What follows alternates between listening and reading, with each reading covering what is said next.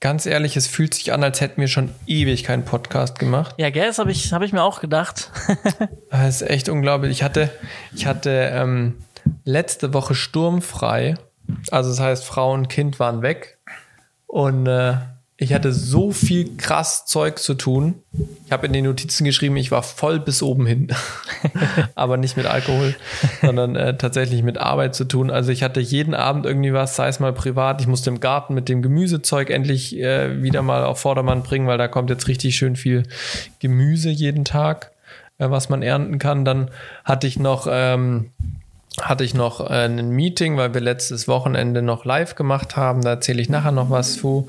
Dann äh, hatte ich noch ein, ein Podcast-Interview. Dann musste ich noch eigentlich meine Umsatzsteuer machen, die ich tatsächlich dieses Mal das erste Mal fast vergessen hätte und jetzt gerade noch so kurz vor, kurz vor Frist abgegeben habe. Ey, das war unfassbar. Und dann kam mir echt jetzt vorhin der Gedanke, wann haben wir eigentlich das letzte Mal Podcast gemacht? Aber es ist tatsächlich erst in Anführungsstrichen zwei Wochen her. Ich musste ja letzte Woche dich schon fragen, ähm, ja. Ob wir letzte Woche schon dran wären oder erst diese Woche, aber es war dann erst diese Woche. Buchhaltung habe ich auch gemacht, natürlich. Ähm, dementsprechend, äh, ja, nee, Buchhaltung habe ich eigentlich relativ zügig diesmal gemacht. Und was sagt die Buchhaltung? Corona ist schwarz oder ist rot das Endergebnis? nee, äh, alles gut. Ähm, ich habe diesen Monat einen relativ großen Batzen bezahlt bekommen von Projekten oh, aus Anfang Jahresanfang. Oh ja. Ähm, die, die, die, sechs Monate Zahlungsziel waren, sind vorbei, ja? Drei Monate. Oh, ja. Ja, nee, es war irgendwie März oder so, keine Ahnung, irgendwie dem Dreh rum, bis du dann Rechnung stellst. Ach genau, ich hätte es mhm. eigentlich schon letzten Monat bekommen, aber du musst ja diese, du musst bei dem Kunden muss ich drei Monate warten und mhm. dann, wenn das blöd, wenn das blöd lag und du würdest dann quasi dein Geld laut den 90 Tagen am Anfang des Monats bekommen, ja. dann muss ich trotzdem warten bis am Ende vom Monat erst der Zahlungskreislauf. Oh. Also sind es dann vier Monate. Das ist böse. Aber umso schöner, dass ja. es äh, gekommen ist. Ja, ja, ja. Definitiv. Genau, und dementsprechend konnte ich, äh, hatte ich einiges in Buchhaltung machen. Und einiges an Umsatzsteuer, äh, Umsatzsteuer zu bezahlen auch dementsprechend.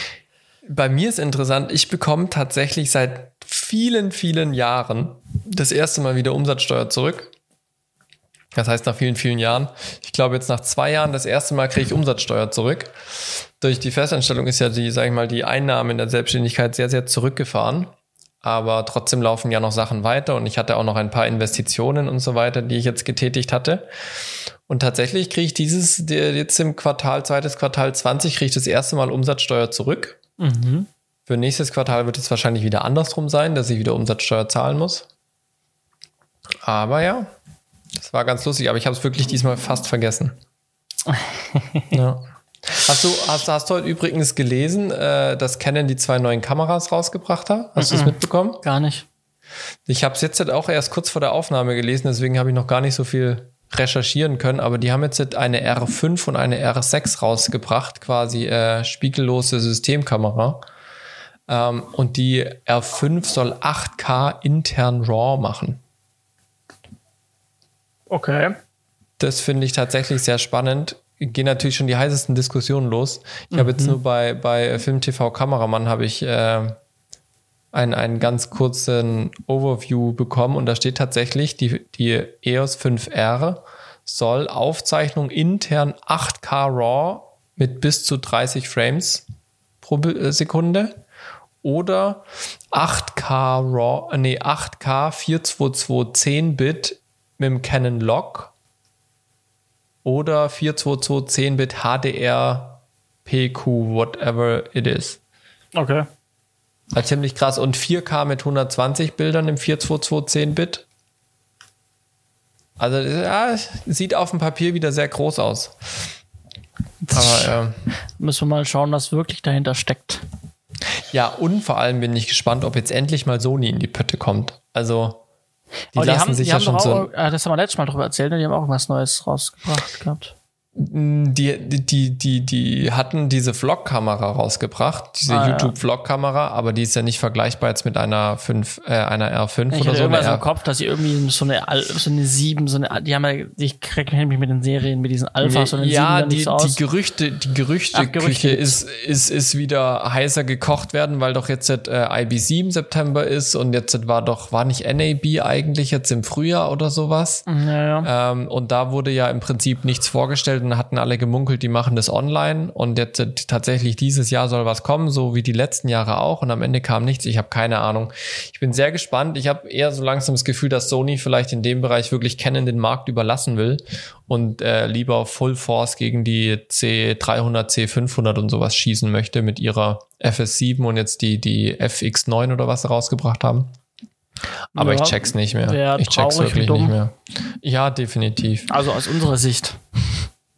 Ja, das, das auf jeden Fall. Ja, auf jeden Fall sehr spannend. Ja. Nun gut. Johannes, wollen wir starten? Können, können wir sehr gern machen.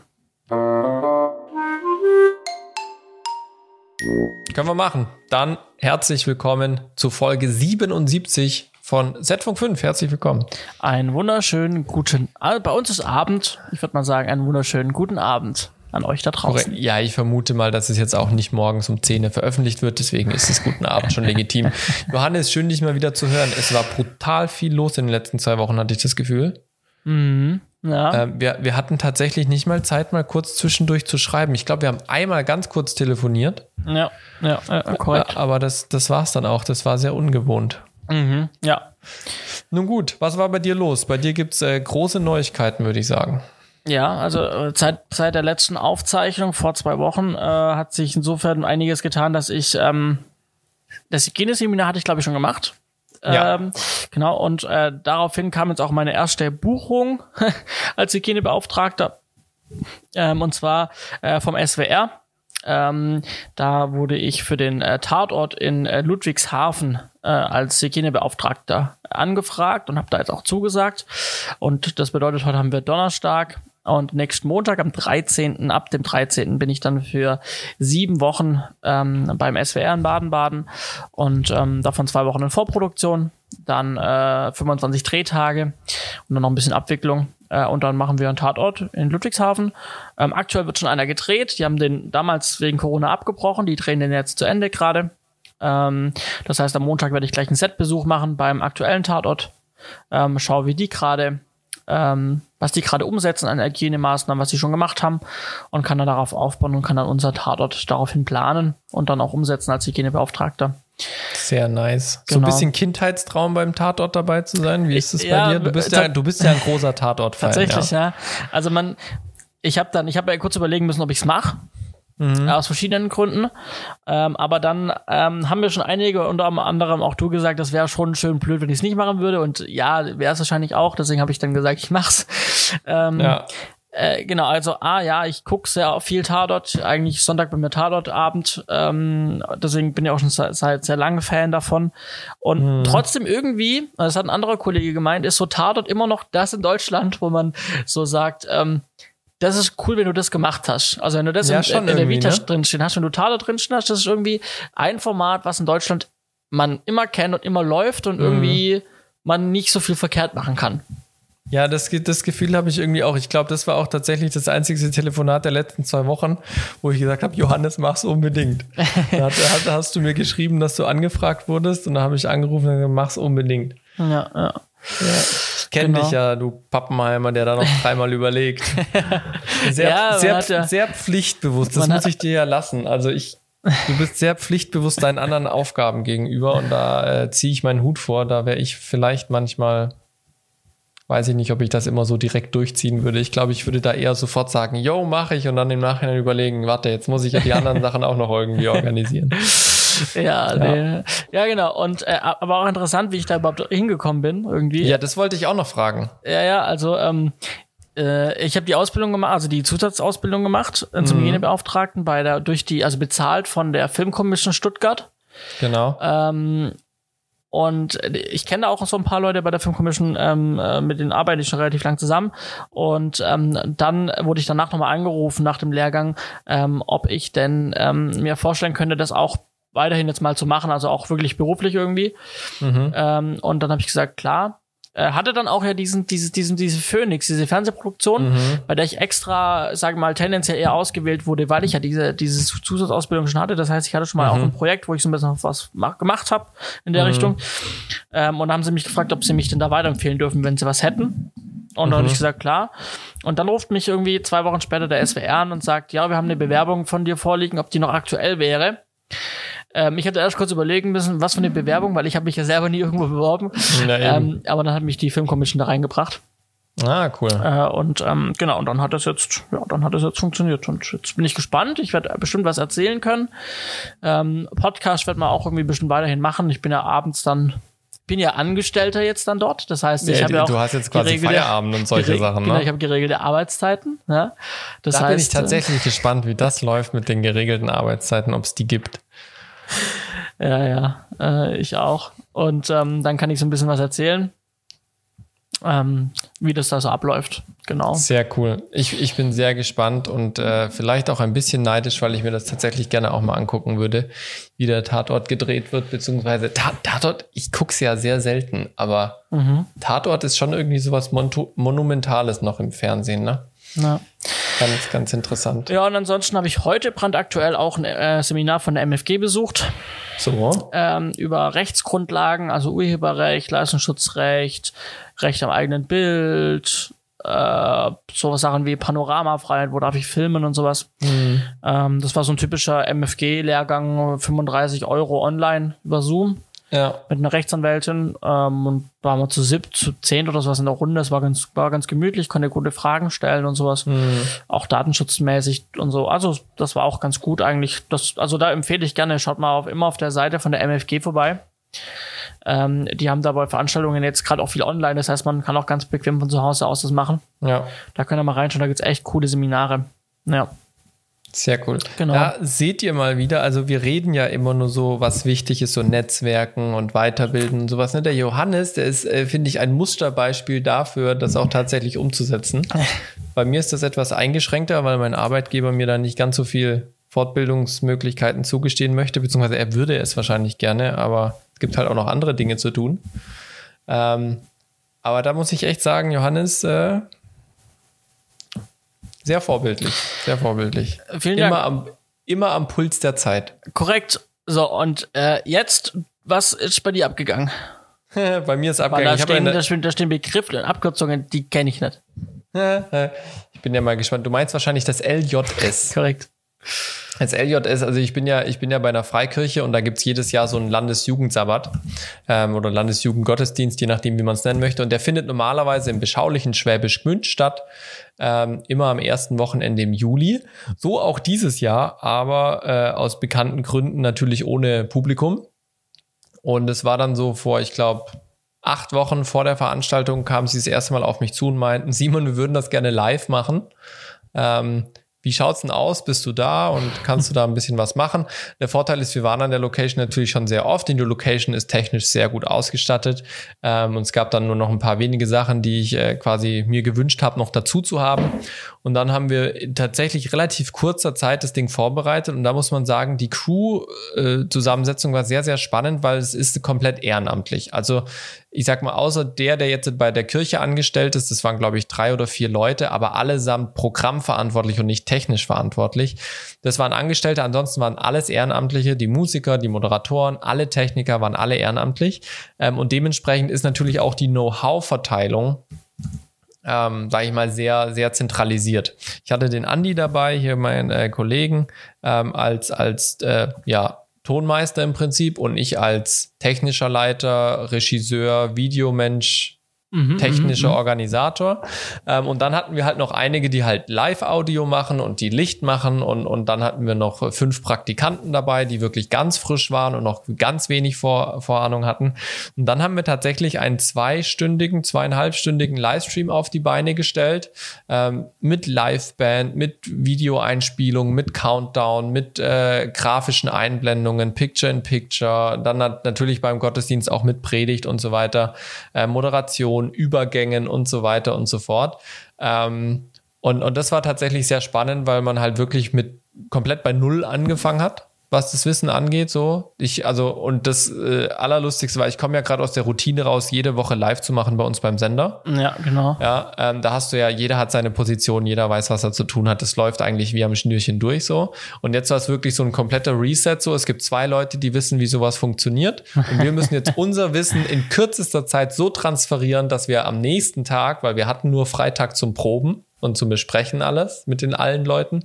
Wir müssen unser Wissen innerhalb von eines Nachmittags transferieren, dass wir am nächsten Tag eine reibungslose Live-Show haben. und das war tatsächlich. Spannend. Das war tatsächlich sehr, sehr spannend. Also ich hatte dann eine Aufnahmeleiterin, die hatte das erste Mal eine Intercom am Ohr. Ähm, die hat das erste Mal überhaupt gewusst, dass es einen Aufnahmeleiter gibt. Ja? ähm, und der habe ich dann ihren Job erzählt. Sie muss die Leute einwinken, sie muss den Leuten sagen, zu welcher Kamera, sie muss Zeitangaben machen und so weiter, wenn es äh, äh, verlangt wird. Sie ist meine Kommunikatorin auf die Bühne und Rückzugs und so weiter und so fort. Ich hatte zwei Kameraleute, wovon der eine glücklicherweise letztes Jahr schon mal bei der Aufzeichnung dieser Veranstaltung geholfen hat. Der andere hatte noch nie eine Kamera, Videokamera so in der Hand. Ne? Ähm, ich hatte jemanden an den Einspielern sitzen, der hat das noch nie gemacht. Also es ist halt wirklich, ich hatte beim Licht einen, der Licht kann, ich hatte beim Ton einen, der äh, Live-Ton macht, der einen Uplink-Ton macht und ich hatte beim Video einen, der Broadcast-Video kann. Ja, so war das im Prinzip. Beim Ton hatten wir noch ein paar Jungs, die halt Live-Ton echt gut können. Das heißt, da war auch ein bisschen Know-how vorhanden. Das war sehr hilfreich. Ähm, aber als ich dann am Freitag im Bett lag und, und der Andi war mit mir auf dem Zimmer und dann gucken wir uns an und fragen uns nur so, was machen wir denn jetzt morgen? Ja, also nach der Probe, nach der Durchlaufprobe war das schon so, okay, so, ich weiß jetzt, was passiert, aber es wäre eigentlich gut, jetzt nochmal alles zu machen, damit die Leute das verinnerlichen. Ähm, aber die Zeit war nicht da. Es war schon nachts um 10 oder mhm. sowas. Die waren alle durch. Also es hätte jetzt auch konzentrationsmäßig nicht mehr funktioniert. Und wir waren dann tatsächlich ähm, auf dem Zimmer und gucken uns an, was machen wir, Andi? Also, und haben uns dann schon Szenarien überlegt, was können wir machen, wenn wirklich was schief geht, dass wir Backups haben und so weiter und so fort. Ähm, und ich habe mir dann tatsächlich noch bis morgens um halb zwei habe ich mir die Aufzeichnung der Probe angeschaut, weil ich habe das finale Minutenprogramm habe ich auch erst an dem Freitag kurz vor der Probe bekommen. Sprich, ich hatte das Programm noch nicht verinnerlicht und so weiter und habe mir dann diese Durchlaufprobe bis nachts um zwei angeschaut, dass ich zumindest verinnerlicht habe, was kommt nacheinander, was passiert wie, wie haben wir die Kameras gemacht, weil ich hatte während der Durchlaufprobe nicht mal die Möglichkeit, mir Notizen zu machen, mhm, weil mhm. alles so schnell ging und ich so viel den erklären musste und den erklären musste und den erklären musste und am Ende hatte ich gesehen, meine Kameraleute haben sich null Notizen gemacht, wann sie wo sein müssen. Und dann war das so, huh, da muss zumindest ich wissen, was passiert. Und wie lange ähm, ging, diese, oder wie lang ging das Format? Äh, ich glaube, es waren zweieinhalb Stunden. Ah, okay, ordentlich. Ja, ja, das war schon ordentlich klar. Ein Großteil hat die, hat die Predigt eingenommen. Das waren, glaube ich, 40 Minuten oder sowas oder 30 Minuten. Aber dann hatten wir schon noch mal ähm, einiges an Musik und Moderation und Einspieler. Wir hatten einen 8 Minuten Einspieler, einen 7 Minuten Einspieler. Also da sammeln sich dann schon recht schnell die Minuten. Ne? Mhm, ähm, ja, und das äh, haben wir dann gemacht und dann äh, sind wir sind wir dann eben an dem Samstagmorgen hin und haben gestartet, haben noch mal ein paar Sachen abgesprochen, mussten dann noch mal das Licht umstellen, weil die komplette Band sich einfach die Oberteile in weiß gekleidet hat. Das heißt, das ganze Licht hat erstmal alle Oberteile ausgebrannt. Dann mussten wir noch mal am Licht korrigieren. Ähm, hat dann aber soweit funktioniert und dann sind wir losgelaufen. Der Countdown lief dann äh, zehn Minuten, bevor äh, das Programm losging und so weiter. Und da hat man gemerkt, wie langsam so eine nervöse Anspannung kommt bei den ganzen Leuten. Es wurde immer ruhiger und so. Ähm, und dann erstaunlicherweise sind wir brutal gut durchgekommen. Also ich habe es nicht erwartet. Ich habe natürlich weitaus mehr Anweisungen gegeben über die Intercom, wie ich das sonst normal mache. Ich habe auch immer wieder der Aufnahmeleiterin gesagt, geh direkt zur Kamera zum Einwinken, habe den Kameraleuten gesagt, hey, du musst jetzt dorthin, du musst jetzt dahin. Das mache ich ja normalerweise, sage ich mal, bei uns am Sender nicht. Da die Kameraleute machen sich da Notizen und so weiter.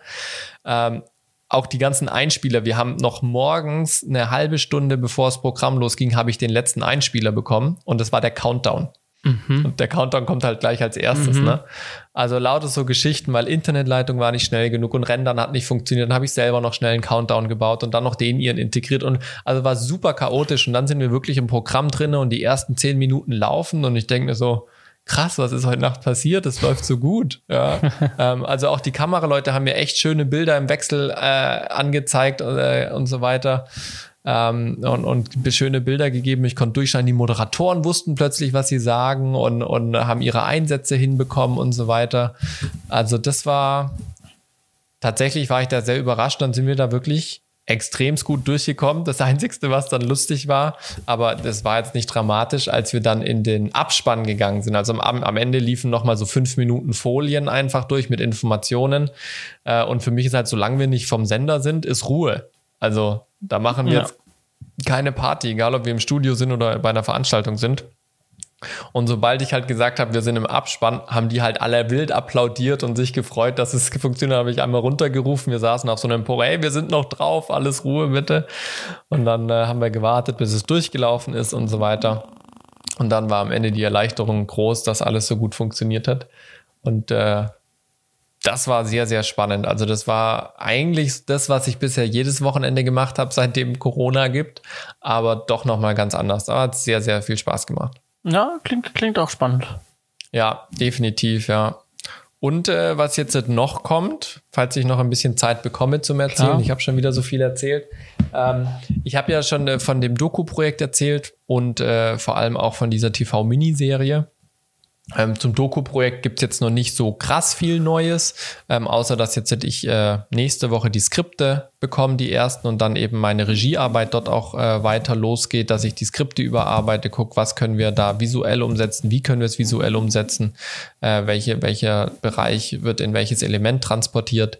Ähm, viel spannender aber jetzt gerade diese TV-Miniserie, da habe ich nämlich äh, jetzt auch schon vor zwei Wochen die Skripte bekommen von den ersten vier Episoden.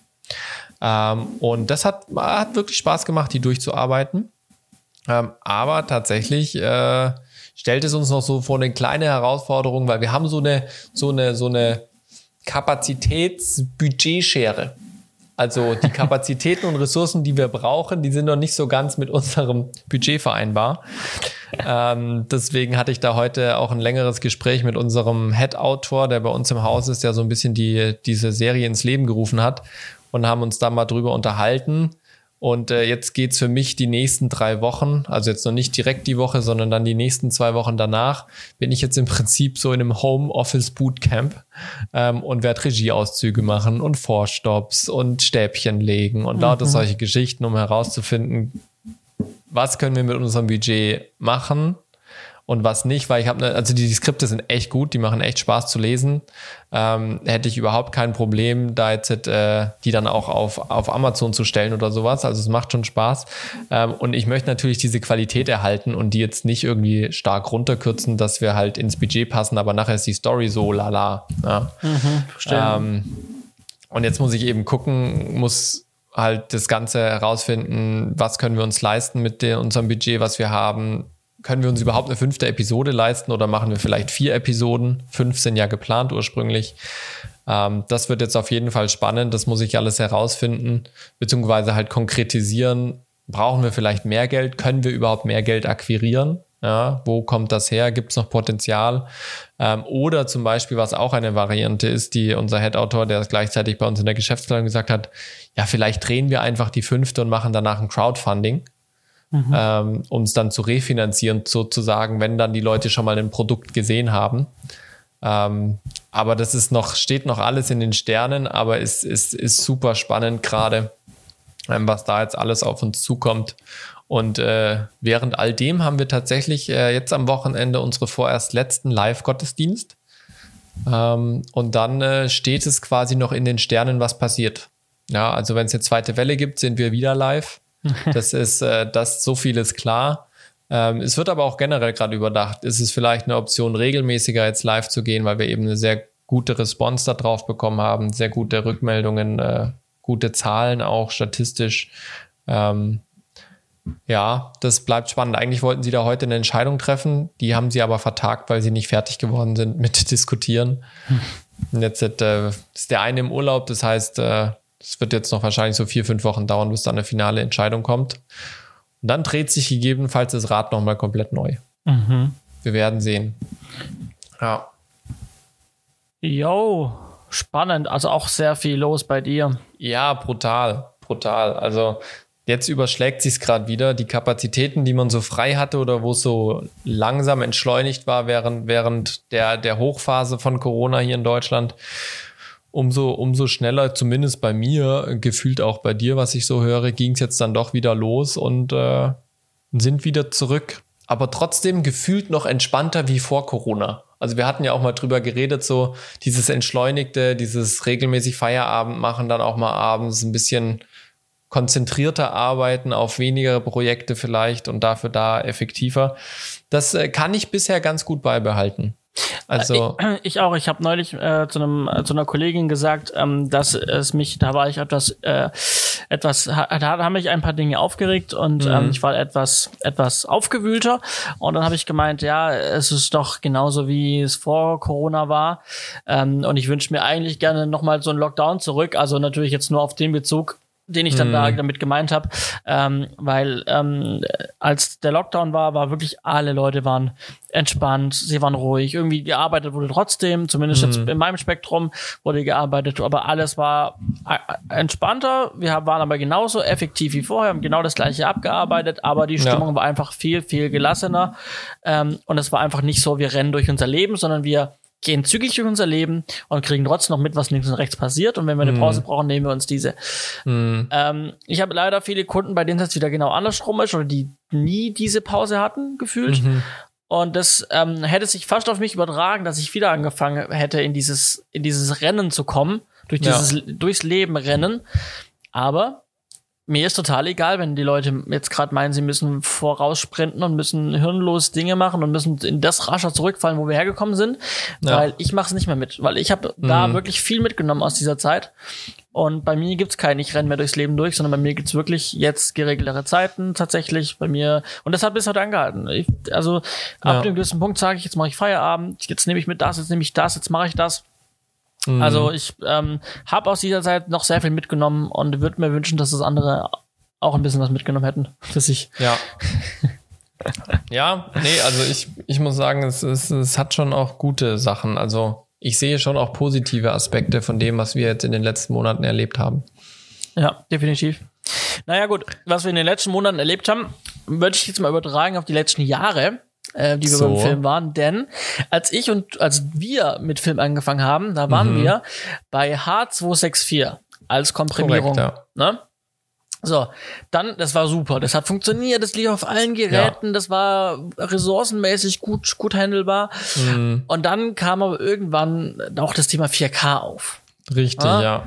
So, wir brauchen jetzt mehr, wir brauchen jetzt mehr Auflösung, damit noch besser, damit wir noch besser zeigen können, was wir tun beruflich. Ja.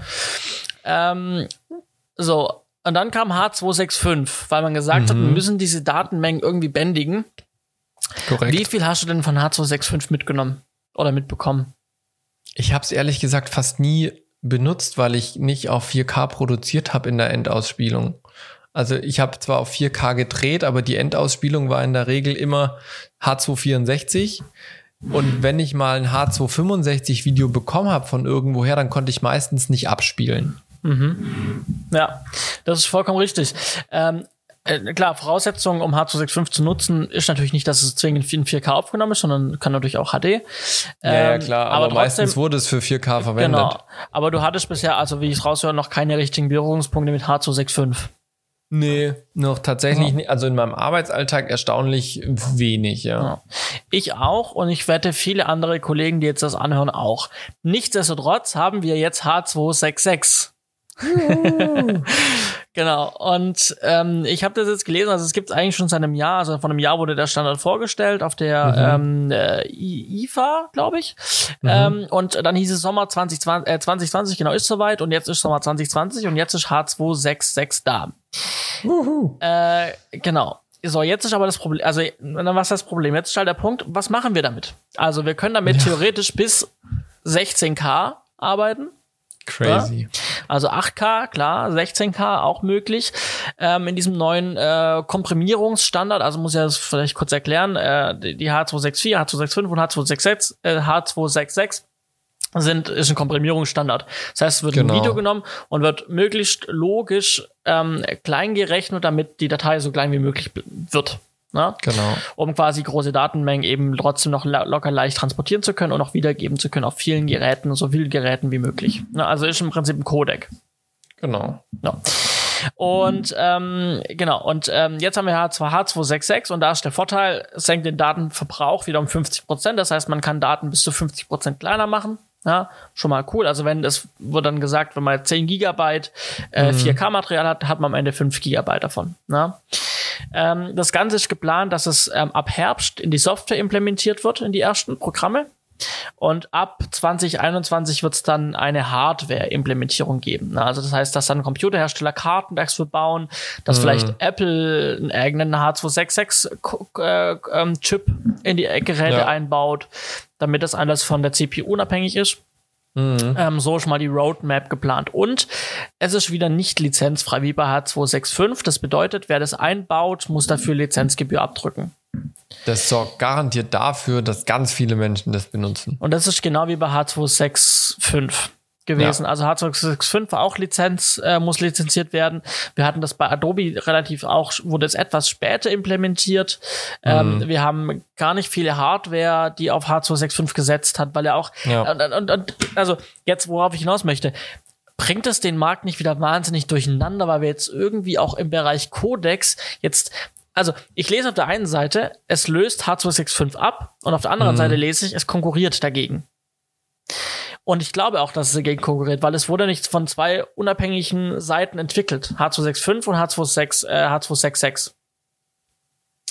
Ähm, genau, und ähm, Jetzt ist halt das Problem, dass ähm, ich glaube, dass wir jetzt in wahnsinnig äh, Diskre Diskrepanzen kommen mit haben, nutzen wir jetzt H264, 5 oder 6.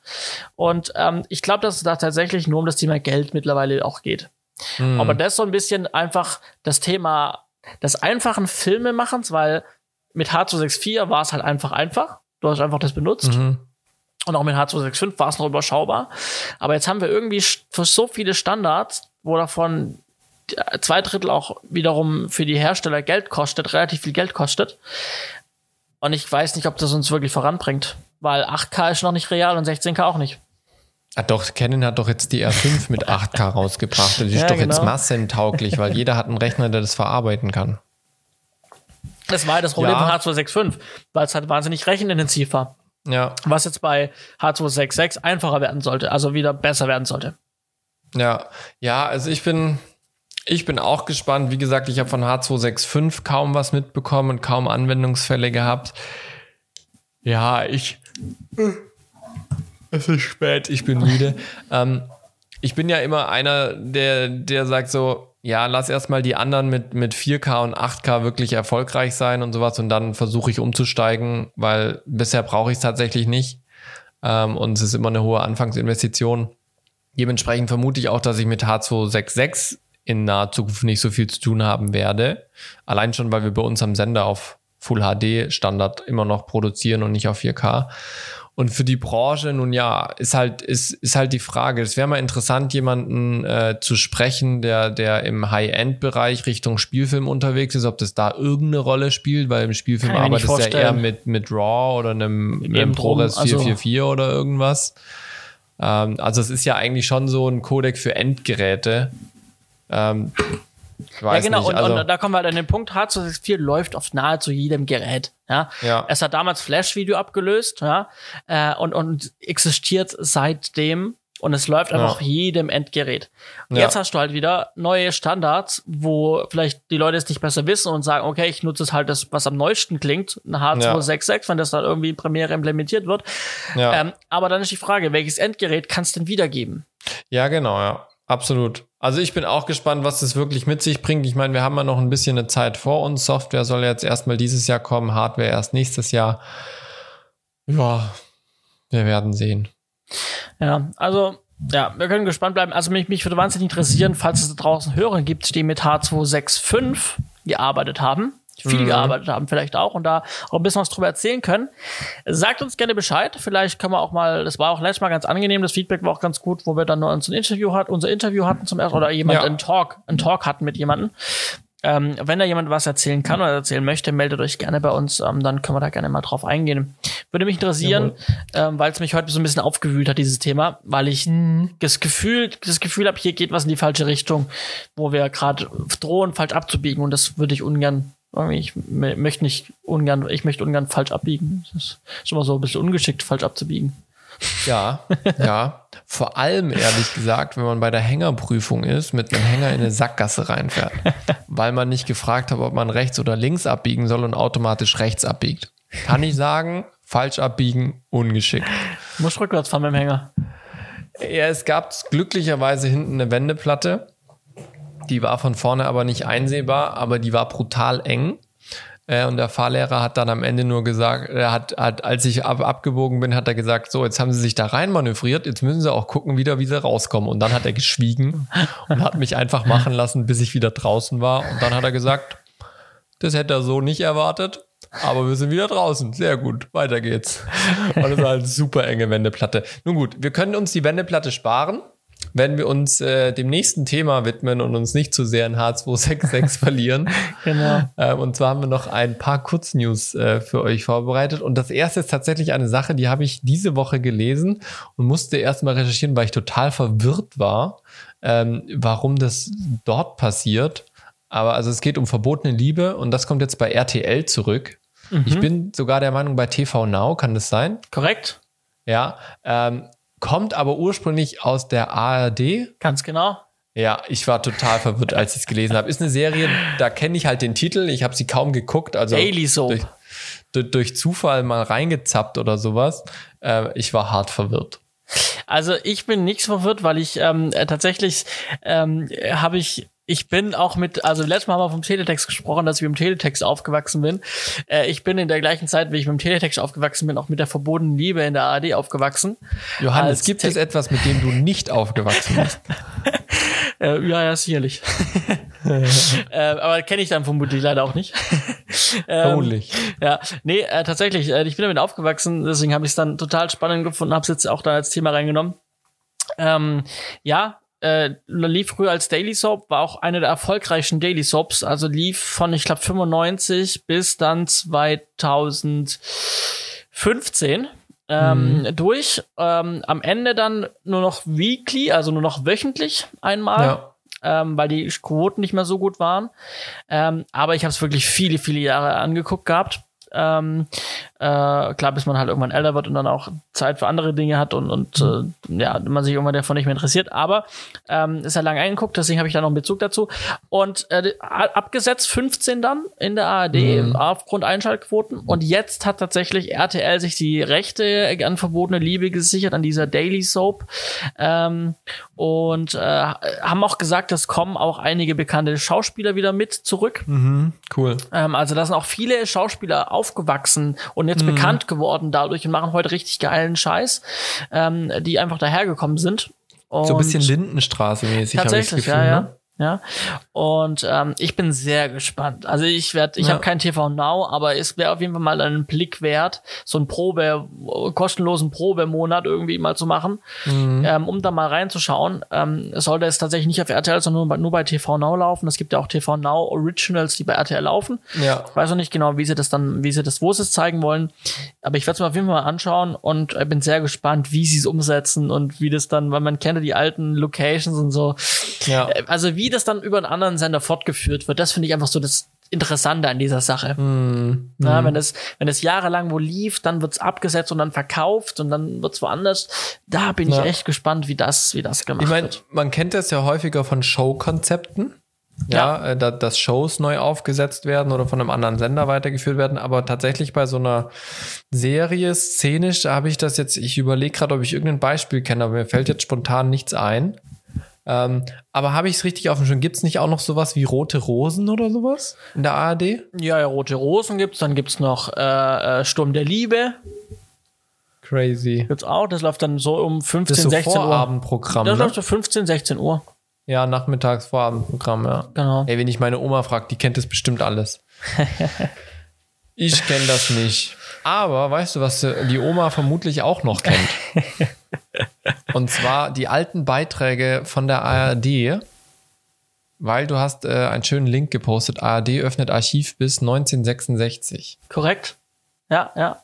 Auch da gab es da gab's eine Gesetzesänderung. Und dementsprechend können jetzt ähm, ältere historische Inhalte ähm, bis zu einer gewissen Jahreszahl gezeigt werden. Und ähm, da hat die ARD jetzt alte, ähm, also ich glaube von 54 bis 66, glaube ich, war Wow. die Spanne, ähm, zeigen sie jetzt alte historisches Material, was damals eben dann in der ARD lief. Und das kann man sich einfach online, komplett kostenlos, unbegrenzt, äh, sich in der Online-Mediathek reinziehen bei der ARD. Also wirklich unbegrenzt. Man, normalerweise hat man immer die Diskrepanz, dass dann, yo, ihr könnt das anschauen, eine Woche oder einen Monat oder ein Mhm. Jahr. Mhm. Und jetzt ist so, dass wir tatsächlich die alten Sachen bis 66 ähm, zeitlich unlimitiert anschauen können. Und es soll dann von Jahr Jahr zu Jahr steigen. Mhm. Ne, also dann 66, 67, dann kommt dann 68 und so weiter. Ja. Ja, krass. Das ist auf jeden Fall eine Sache, die werde ich mir mal in einer ruhigen Minute anschauen, weil das äh, interessiert mich tatsächlich. Ich habe dem letzten durch Zufall auch so einen älteren TV-Beitrag gesehen und dachte mir so, krass, ah, das war beim, bei, beim Interview mit Günther Jauch. Hast du das gesehen am Montagabend? Ah, ja, ja, Günther, das Phänomen Günther Jauch, das war's, ja, ne? genau, das Phänomen. War, habe ich angeschaut, ja, fand ich, war mir wichtig. Ja, bei mir auch. Also ich habe es mir wirklich auch in den Kalender geschrieben. Ja, ja. Ähm, habe ich mir definitiv angeschaut. Ich fand es nicht immer so tief, wie ich es mir gewünscht hätte. Es war manchmal für mich zu schnell, zu effekthäscherisch. Aber man hat halt wirklich mal wieder alte TV-Shows gesehen. Hm, ja, Und also ich habe extrem viel Neues über den Günter Jauch äh, gelernt. Ich Ich, habe aber auch zum Beispiel was Neues gelernt, warum der, der Hugo Egon van Balder. Balder, Egon Balder und die Hella van Sinnen, was die von, äh, was die für einen Zusammenhang haben. Mhm. Ähm, das fand ich nämlich auch ganz spannend.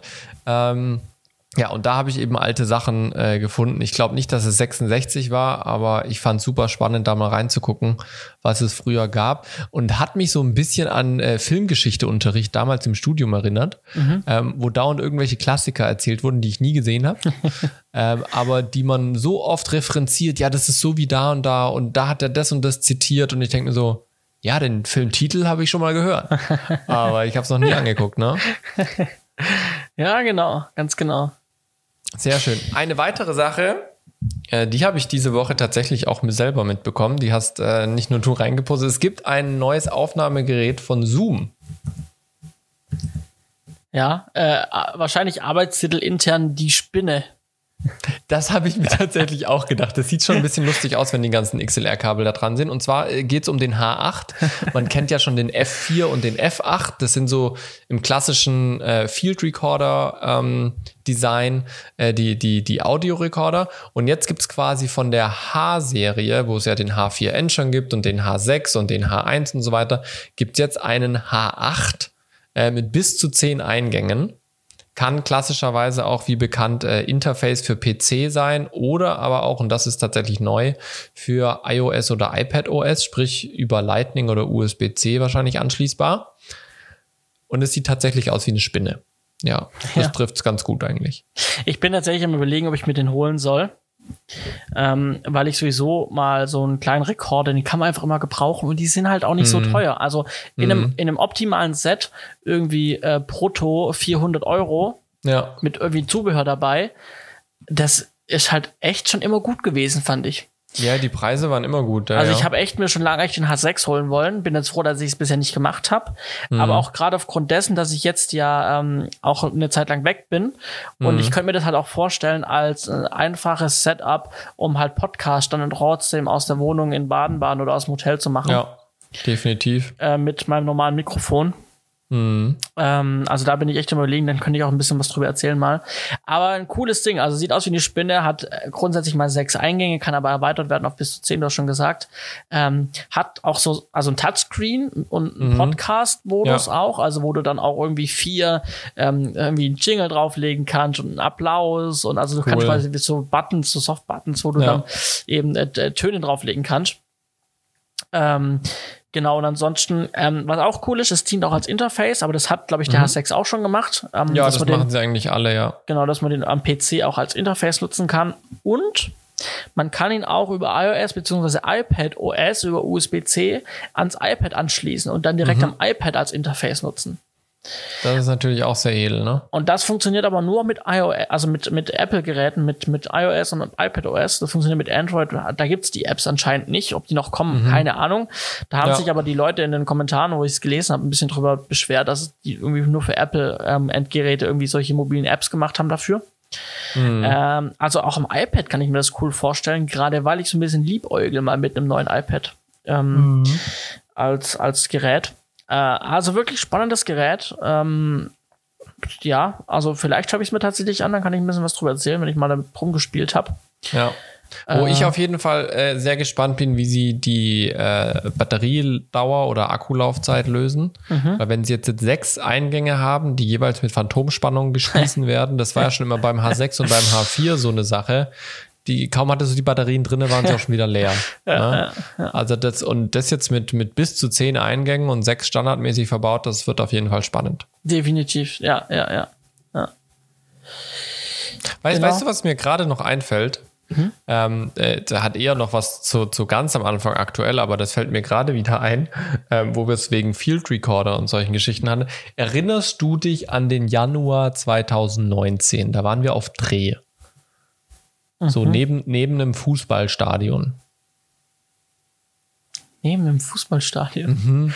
Mönchengladbach in der Zahnarztpraxis. Ah, ja. War direkt neben dem Fußballstadion. Ja, ja. Ähm, und dieses Projekt, ich hatte es ja auch schon mal vor ein paar Wochen erzählt, lag ja jetzt erstmal Ah, auf aha. Eis. Ja, weil diese, die sich mit den Verträgen nicht einigen konnten. ja. Ähm, und jetzt tatsächlich habe ich diese Woche eine Nachricht bekommen, eine E-Mail. Ähm, es gibt Fortschritte. Ich soll doch mal ähm, den Rohschnitt nochmal durchschicken.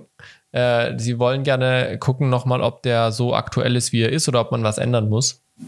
Weil wir äh, uns jetzt tatsächlich an das Ende von diesem Video ranwagen, um das zu finalisieren, ähm, über eineinhalb Jahre später. Äh, und, und dann nochmal äh, im Zusammenhang mit äh, Archiv und Speichern und so weiter, wie wir das handhaben, dachte ich, naja, habe ja so große Töne gespuckt, mein Archiv, mein Archiv aufmachen, reingucken, alles da. Ja, super. Ähm, öffne mein, mein Schnittprojekt und dann ist das Schnittprojekt von Ende Januar.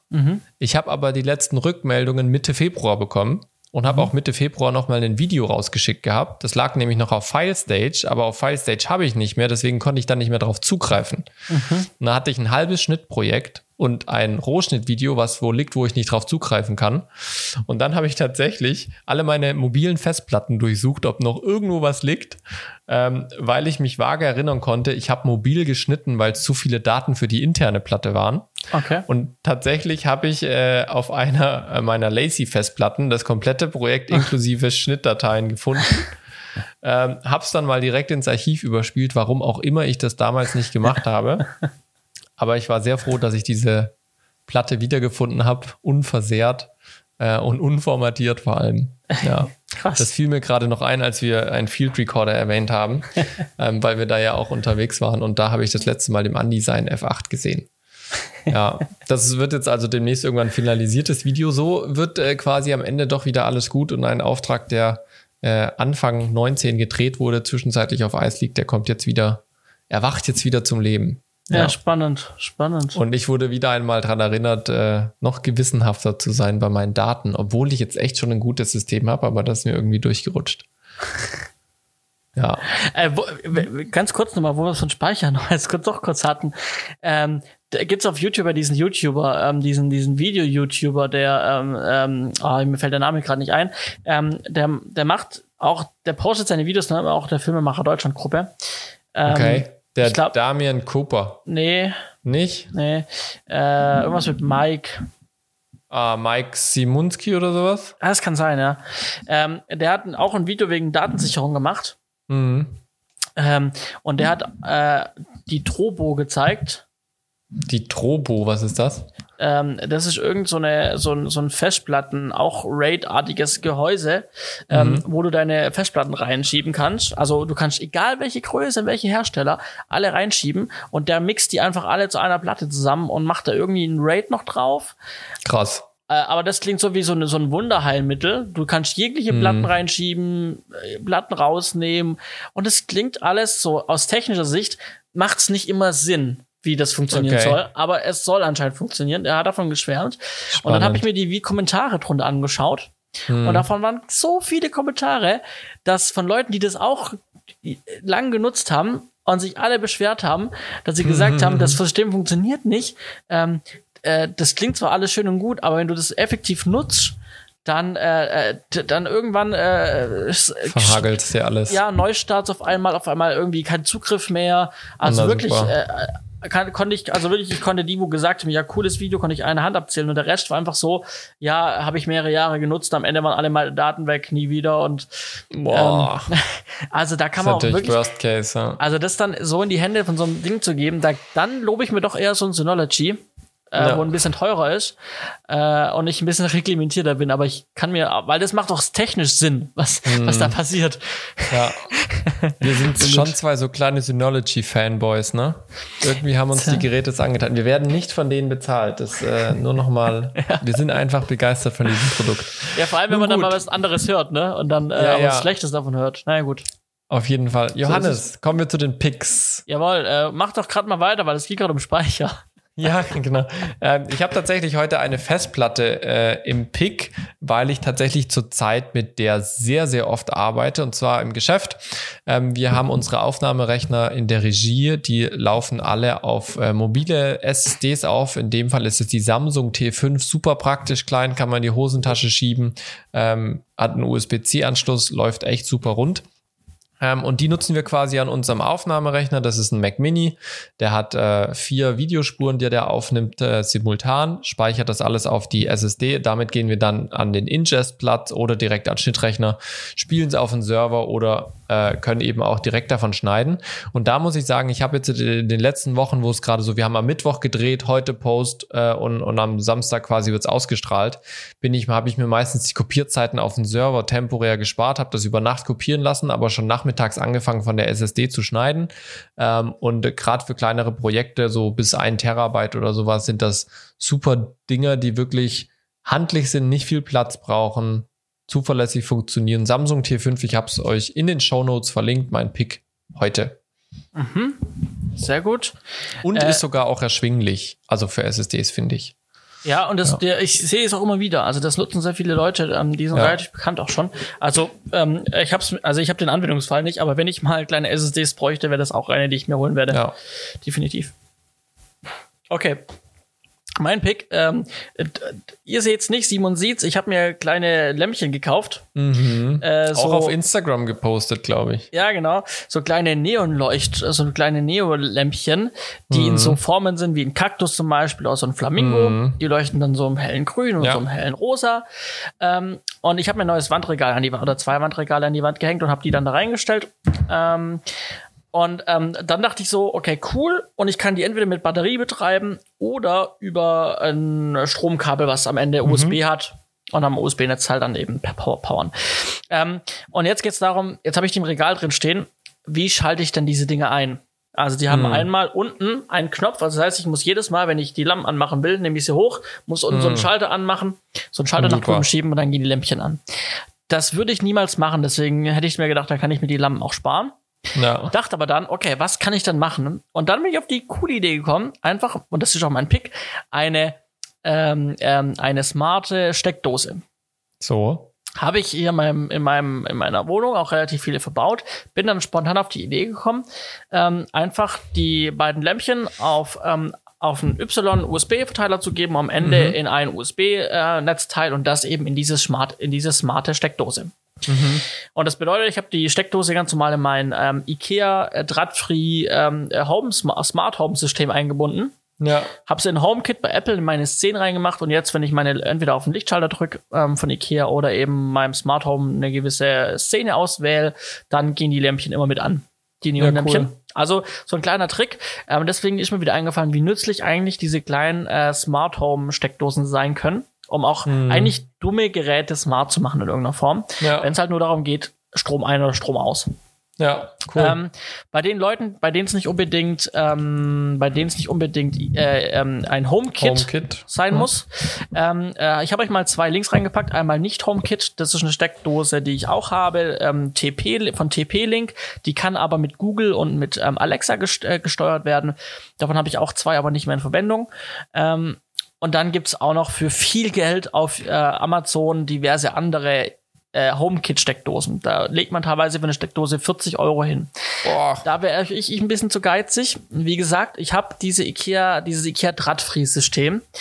Ähm, und auch die haben eine, Schma eine smarte, eine smarte Steckdose im Angebot. Ähm, allerdings nicht in Deutschland. Ui. Die hätte schon vor einem Jahr nach Deutschland kommen sollen, hat es bisher immer noch nicht geschafft. Die gibt's in Österreich und in Holland. Ähm, wie war, was war mal, für 10 Euro übrigens, also 10 Euro ist der Preis, ne? Nicht viel. Also im Vergleich zu anderen äh, ähm, HomeKit-Steckdosen sehr günstig.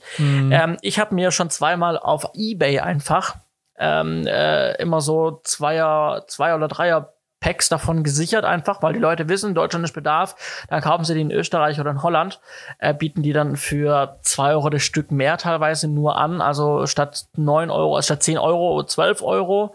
Also Ja. ich habe ein Zweier-Set für 22 Euro, also das war noch nicht mal, das war ein Euro mehr als Ja. im Einkauf pro Steckdose. Völlig in Ordnung. Ähm, dementsprechend könnt ihr mal gucken, wenn ihr wirklich auch IKEA-System oder ein Zigbee-System, wie auch Philips Hue, so funktioniert genauso.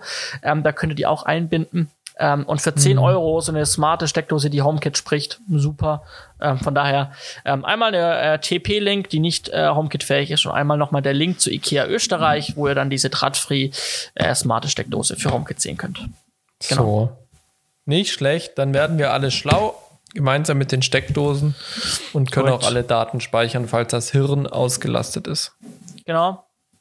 Perfekt. Johannes, es war mir eine Ehre, die Folge 77 mit dir zu bestreiten.